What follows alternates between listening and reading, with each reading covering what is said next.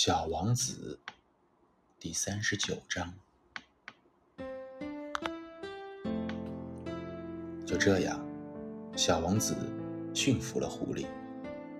当出发的时刻就快要到来时，狐狸突然说道：“嗯嗯，我我一定会哭的。这是你的过错。”小王子说道。我本来并不想给你任何痛苦，可你却要我驯服你。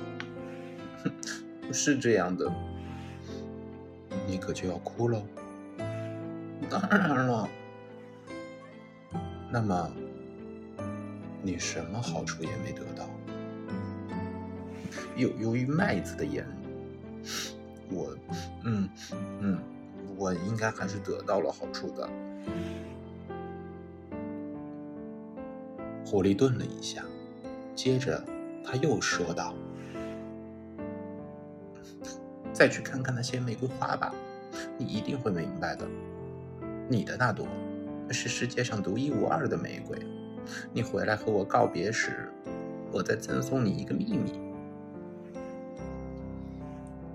于是小王子又去看了看那些玫瑰花。小王子仔细地看着他们，接着对他们说道：“你们一点儿也不像我的那朵玫瑰了，你们什么都不是。没有人驯服过你们，你们也没有驯服过任何人。你们就像我的狐狸过去那样，他那时……”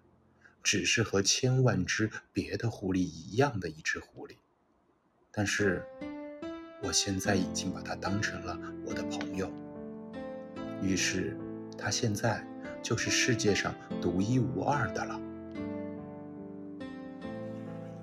说到这里，那些玫瑰花显得十分难堪。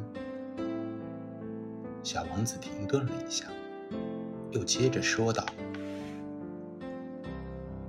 你们很美，但你们是空虚的，没有人能为你们去死。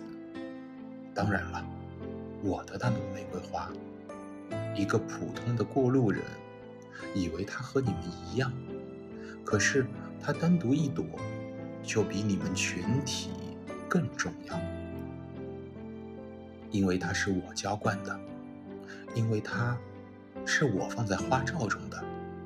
因为它是我用屏风保护起来的，因为它身上的毛虫是我除灭的，因为我倾听过它的哀怨和自语，甚至有时候我聆听它的沉默，因为它是我的玫瑰花。